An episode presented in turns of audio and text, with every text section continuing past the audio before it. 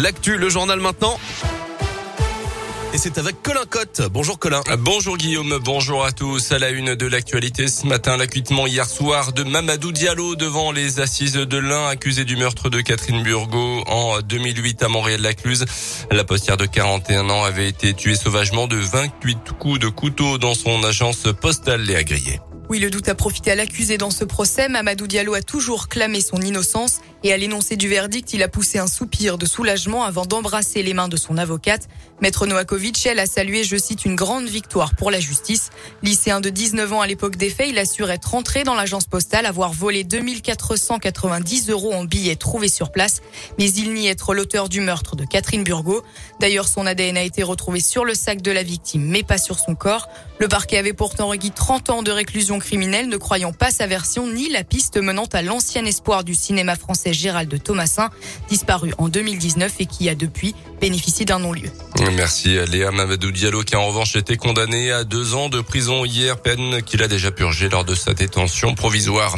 Dans le reste de l'actu également dans l'un, ce drame hier matin à Massieux, un homme de 75 ans a été mortellement renversé par une camionnette de livraison. Ça s'est passé sur un parking d'un centre commercial.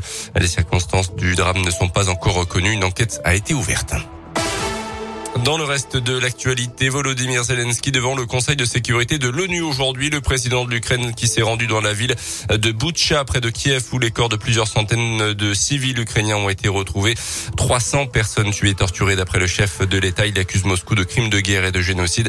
Il appelle également à davantage de sanctions envers la Russie et à livrer plus d'armes à son pays, l'Ukraine. Un mauvais point pour les automobilistes français. D'après un baromètre publié aujourd'hui, 80% des automobilistes utilisent leur téléphone au volant, un chiffre record et en forte hausse, plus 11 points par rapport à l'an dernier. À noter que la plus forte hausse concerne les cyclistes. Ils sont désormais près de 3 sur 4 à utiliser leur téléphone en conduisant. Dans la lutte contre le changement climatique, c'est maintenant ou jamais. Dans un nouveau rapport publié hier, les experts de l'ONU sur le climat estiment que la décennie à venir sera cruciale. En jeu, la sortie des énergies fossiles et le développement des renouvelables en modifiant aussi nos modes de production et en orientant nos comportements vers davantage de sobriété. Les scientifiques qui appellent tout simplement à réduire drastiquement nos émissions de gaz à effet de serre.